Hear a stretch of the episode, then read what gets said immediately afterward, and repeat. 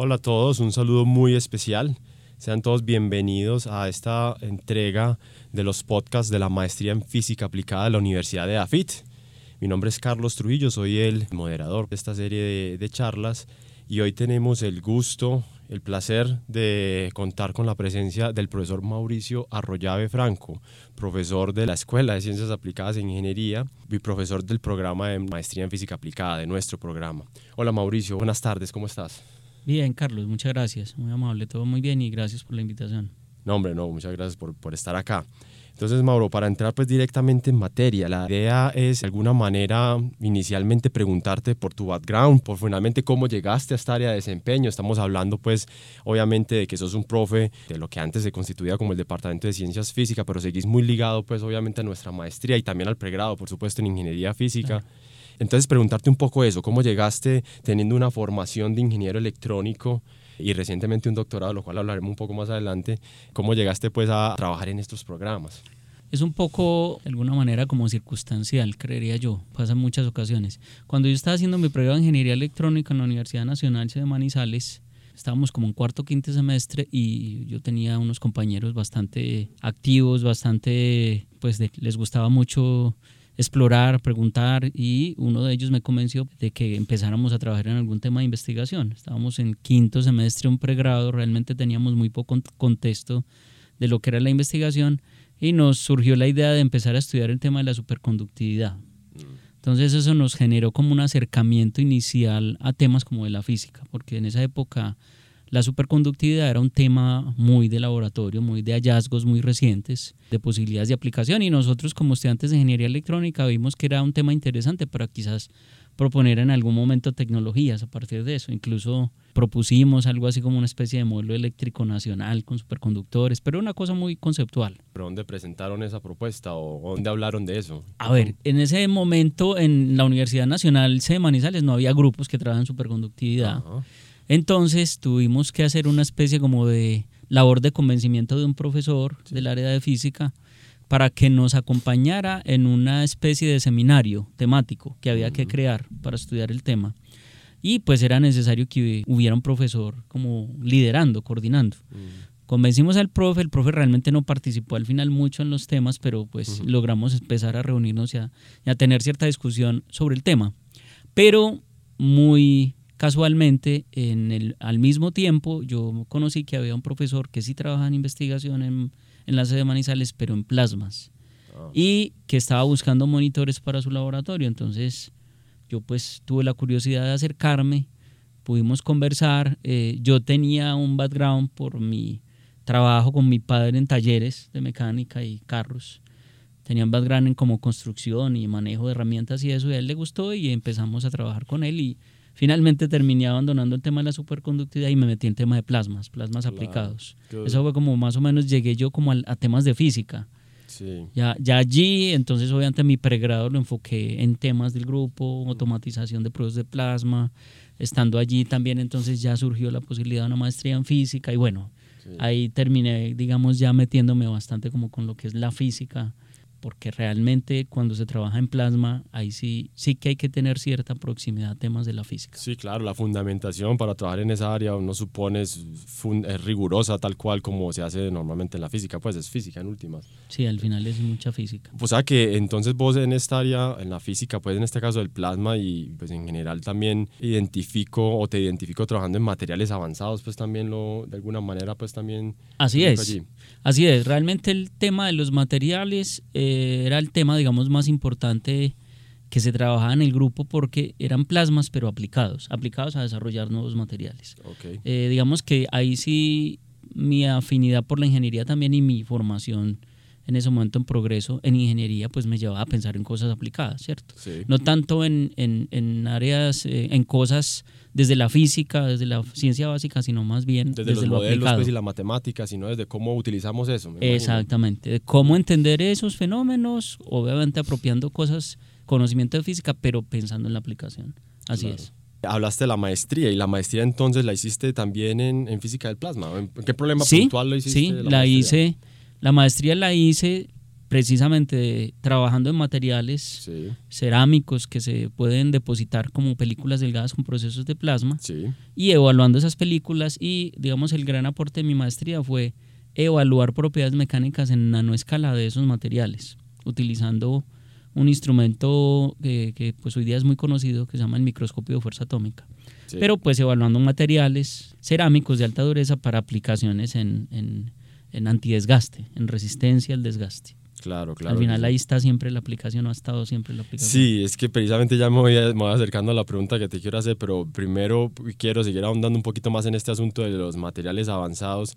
Ahí está el asunto de, hace, bueno, ya, ya hace mucho tiempo ya haciendo investigación precisamente en estos temas, pero una pregunta que te haría es qué se hace en investigación de materiales avanzados, pero desde la física entonces, porque por supuesto no hemos mantenido en la aplicación, pero desde la física, ¿cómo ves vos el aporte? Claro, pues en materiales avanzados, desde la física hay muchas posibilidades de aporte, incluso pensándolo desde el contexto como más teórico. De hecho, en la maestría en física aquí tenemos una línea de mecánica cuántica computacional que es muy importante cuando se piensa en materiales avanzados, porque a partir, digamos, de modelos y utilizando la teoría de la mecánica cuántica es posible estudiar materiales que tienen aplicaciones incluso que tal vez todavía no se conozcan, pero a partir de identificar propiedades desconocidas o poco exploradas de los materiales. Y en ese orden de ideas es muy importante, pues obviamente la física, porque se hace precisamente con esos conceptos fundamentales, eh, también se llama de primeros principios, ¿cierto? Pero digamos que llevándolo al tema ya más experimental, ¿cierto? Pues hombre, los plasmas permiten precisamente producir esos materiales y de nuevo el plasma es algo que está, digamos, hay una física de plasma, de hecho, ¿cierto? Hay una teoría para establecer cómo se comporta el plasma desde la física, entonces necesariamente cuando uno trabaja con plasmas, así sea en el campo aplicado, pues tiene que saber de esos plasmas, entonces tiene que estudiar al menos lo más fundamental o lo más básico de esa física. Y es más, no solamente la física del plasma, porque es que cuando uno piensa en materiales, entra también la materia condensada, entra el estado sólido, entra la cristalografía, eh, entra la física de superficies, las interacciones, un poco de cosas. Realmente es un cóctel muy interesante de problemas de física o temas de la física que intervienen en un problema de estos de materiales avanzados. Sí, digamos con un toque muy grande pues aplicado, por supuesto, también se nota. Así es. el fundamento pues obviamente requerirá mucha física, pero es, es evidente pues a partir de los temas que tocas que la aplicación está muy muy cerca. Está siempre muy cerca porque siempre estamos pensando en materiales que van a funcionar para mejorar resistencia esencialmente mecánica y resistencia a la corrosión. Entonces muchas veces terminamos incluso aplicándolo sobre elementos prototipo eh, que van a ser utilizados en industria. Hemos utilizado mucho la palabra plasma. Bueno, vos las has utilizado, que sos el experto en eso, has utilizado bastante esa palabra. Pero de pronto para la parte del público, para ese, ese, grupo de personas que por ahí todavía no tienen esa precisión exacta en cuanto a la definición de esa palabra, ¿cómo la definirías, a plasma?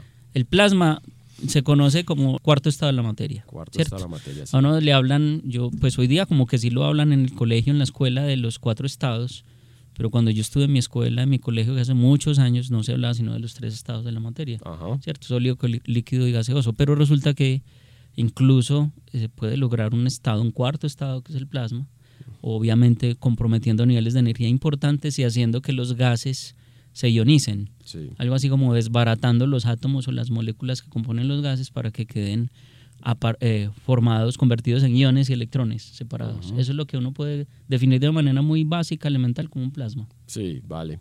No, y creo que nos ayuda de pronto también a ahondar un poquito más en, en esto que te quiero preguntar. Ya está más relacionado con lo que actualmente haces, porque vos haces investigación, pues eso está claro, pero actualmente también acabas de terminar un doctorado recientemente. De hecho, hace un... Muy reciente. Muy recientemente, digámoslo así, para no colocar aquí una dependencia temporal de esta charla. Podemos hablar de horas. Exactamente, muy, muy recientemente. Entonces, actualmente en investigación y muy de la mano con lo que hiciste en tu doctorado, ¿qué estás haciendo entonces? Sigo trabajando en materia materiales avanzados logrados a partir de procesos por plasma y de una manera mucho más puntual materiales que mejoren el comportamiento frente al desgaste, ¿cierto? Entonces, los materiales típicamente son materiales que nosotros trabajamos, son materiales que tienen alta dureza, por cuanto el hecho de tener alta dureza les hace mucho más resistentes a tener desgaste en un proceso de fricción, un proceso que llamamos más técnicamente como tribológico.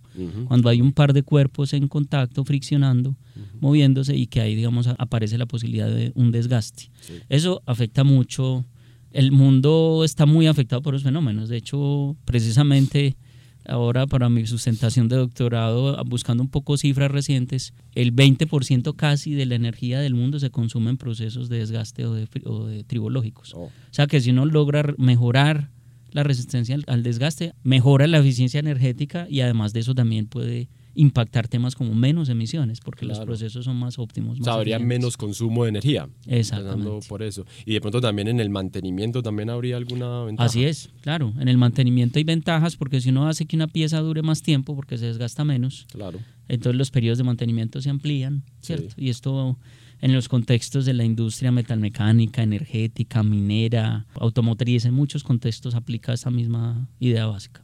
Vale, no, excelente. Ya volcándonos un poquito más del lado de una conversación más genérica sobre estas áreas de trabajo, yo te preguntaría en qué puede ser útil, bueno, a partir de tu experiencia, porque tienes esa formación, pero en general, ¿en qué podría ser útil la formación a nivel de posgrado en áreas relacionadas con la física aplicada? En general, en el mundo es muy importante porque de todos modos hay eh, desarrollos tecnológicos que necesitan primero que haya en medio un acercamiento experimental y un manejo como más fundamental de experimentos y de fenómenos que permitan acercar la ciencia a la ingeniería. Yo creo que la física aplicada está ahí, ¿cierto? Pero en un contexto como el nuestro, como el colombiano, en donde además pues adolecemos de muchas capacidades en, en el desarrollo tecnológico, ¿cierto? Es muy interesante que haya profesionales con una capacidad de entender los fenómenos a escala un poquito más fundamental, pero en donde pueda llevar eso a aplicaciones. Entonces, la industria colombiana tiene una constitución de más o menos el 70% de pequeñas y medianas empresas, es decir, empresas con un músculo financiero no muy grande, y un profesional con la capacidad de identificar problemas en un proceso productivo, en una cadena productiva, que puedan ser fácilmente resueltos a partir de entender la física del problema, es clave, me parece a mí. Entonces ahí es donde la física aplicada se vuelve muy importante, muy interesante y en nuestro contexto supremamente ventajosa para ayudarle a la industria a que sin esos esfuerzos económicos demasiado grandes puedan resolver problemas que los aquejan y que pueden, digamos, restarles o hacerles perder eficiencia. Sí, entendería que resolver, al menos como lo veo yo, pues por supuesto desde mi área, pero resolver problemas de una forma eficiente y quizás incluso más eficaz implica conocimiento, conocimiento de los problemas, no solamente pues dedicarnos a reemplazar cosas unas por otras, sino a entender realmente qué está detrás de todo eso, entendería pues que por ahí va el asunto. Así es, claro, porque reemplazar piezas o cambiar o sustituir tecnologías es muy costoso. Total. Como decía hace un momento, la industria colombiana realmente no tiene un músculo tan potente para estarse sometiendo a esa, a esa dinámica. Totalmente. Eso me lleva entonces a una, una siguiente inquietud y es que nosotros, o al menos la experiencia pues que tengo en la coordinación de la maestría, nosotros tenemos por supuesto en algunos casos personas con una formación a nivel de pregrado en física que quieren venir a hacer una, un posgrado, en este caso nuestra maestría en física aplicada, en algún problema puntual por ejemplo.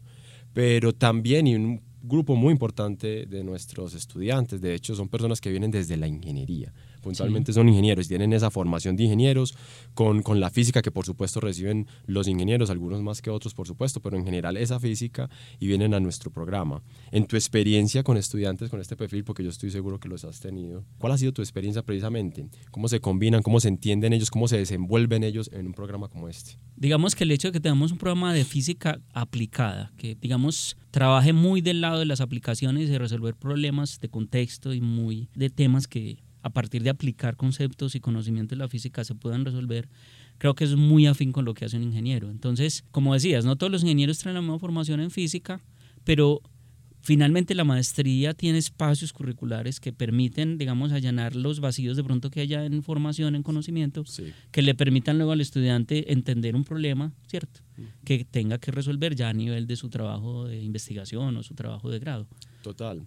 Hemos entendido que nuestro papel en la maestría en física aplicada no puede estar orientado netamente a aquel que viene con una formación ya muy rigurosa, muy formal y muy profunda en física, sino que como lo dices, hemos abierto algunos espacios, algunas asignaturas y algunas actividades que permiten a la persona que por ahí no tiene ese bagaje tan amplio, digamos, acoplarse o de alguna manera alinearse con lo que nosotros en la maestría hacemos. Esa, esa digamos, eso lo ves en algún momento dado como un impedimento de pronto para lograr cumplir los objetivos finales del, del maestrando? ¿O crees que de hecho es bueno arrancar quizás en una posición un poco más básica, de formación incluso más básica, y que aún así se puede llegar a aplicar en tesis de maestría de forma contundente, también como lo haría alguien que venga con un bagaje superior? Yo, yo veo que es, que es completamente posible y tenemos casos en donde se ha logrado ese tipo de cosas. Por supuesto, hay nivel de exigencia ya personal, individual, cuando de pronto la brecha de conocimiento es grande, pero cuando las personas vienen con la disposición de aprender y de apropiar y de, digamos, afrontar el reto, lo logran, ¿cierto? Finalmente. Por supuesto que es muy interesante si uno tiene una persona que ya tenga un nivel avanzado de física, ¿cierto? Para, para poder resolver un problema. Pero también tenemos que recordar que este es un programa de física aplicada, es un programa que forma personas para que sean capaces de ir a aplicar conocimientos para resolver problemas. Y digamos que si bien no se resta la posibilidad de que sean personas que luego transiten hacia un doctorado o que se metan con problemas más teóricos, el ADN de la maestría es la aplicación, resolver problemas. Entonces, por eso los ingenieros Así no traigan física, así traen una formación, otros cursos, una metodología de trabajo que les ayuda a entender de qué se trata la metodología de trabajo en un área de estas y que pueden apropiar y pueden, digamos, de manera exitosa resolver sus retos y lograr graduarse en la maestría con muy buenos niveles de desempeño, con muy buenos trabajos. Mauro, una pregunta más de índole personal y es desde el punto de vista individual cada persona que puede ganar con la formación en esto. Es decir, ya hemos hablado, ya hemos recorrido bastante en términos de, de, las potencialidades y las ventajas que esto tiene para Colombia, ¿cierto? Como país, las necesidades que pueden tener muchas de las empresas en nuestra región, pero para cada individuo, para cada profesional que decide tomar este camino, desde ese punto de vista individual, personal, ¿cuál sería tu opinión al respecto? Cada vez tenemos como más noción de que el medio necesita soluciones, necesita que haya personas con un nivel de conocimiento importante para afrontar problemas cada vez más serios, cada vez más complicados, cada vez que exigen, digamos, entender tecnologías novedosas. Yo creo que una formación en un programa de estos a la persona le brinda, sin necesidad de que específicamente le formen algo particular, le brinda una capacidad de trabajo y un dominio, digamos, una adquisición de una metodología de trabajo, que es de una disciplina científica, pero que puede ser aplicable a resolver problemas. Creo que eso es lo más valioso y que creo que, y, creo que para una persona eh, le da, digamos, la versatilidad para luego desenvolverse y, enfrentar otras cosas que no necesariamente tengan que ver con una, con una formación puntual. De acuerdo, sí, lo entendemos de la misma manera entonces, hombre Mauricio. Bueno, lamentablemente, Mauro, se nos va acabando el tiempo. Yo quisiera de nuevo agradecerte entonces por estar acá con nosotros, por darnos la posibilidad pues, de esta charla corta. Y bueno, no sé, de pronto algún mensaje para estas juventudes que de pronto están pensando ingresar a este programa, o nuestro, cualquiera de los similares, pues, pero de hecho continuar su carrera y su formación en física aplicada. No sé si de pronto tengas algún mensaje. Alguna pues el, el, mensaje es, es, este país necesita para desarrollarse eh, de personas con buena formación en ciencias, en disciplinas científicas y que sean capaces de aplicar esa ciencia. En ese camino nos encontramos con la necesidad de que hay que formar gente, hay que tener más personas allí y esa es digamos como la invitación, o sea que se sientan invitados y retados a aportarle al país desde un frente que no es, no es sencillo y que no hay tenemos muchas personas y que eso mismo hace que se necesiten, que haya muchas posibilidades de desenvolvimiento profesional para ellos cuando se forman. Entonces es esencialmente eso. Vale, Mauricio. Muchísimas gracias entonces por, por estar aquí. Igualmente, Carlos. Muchas gracias por la invitación. Muy, muy agradable el rato. Vale. Bueno, y muchas gracias a todos también por, por escuchar este podcast. Nos despedimos entonces y continuamos en una próxima entrega de los podcasts de la Maestría en Física Aplicada de la Universidad FIT.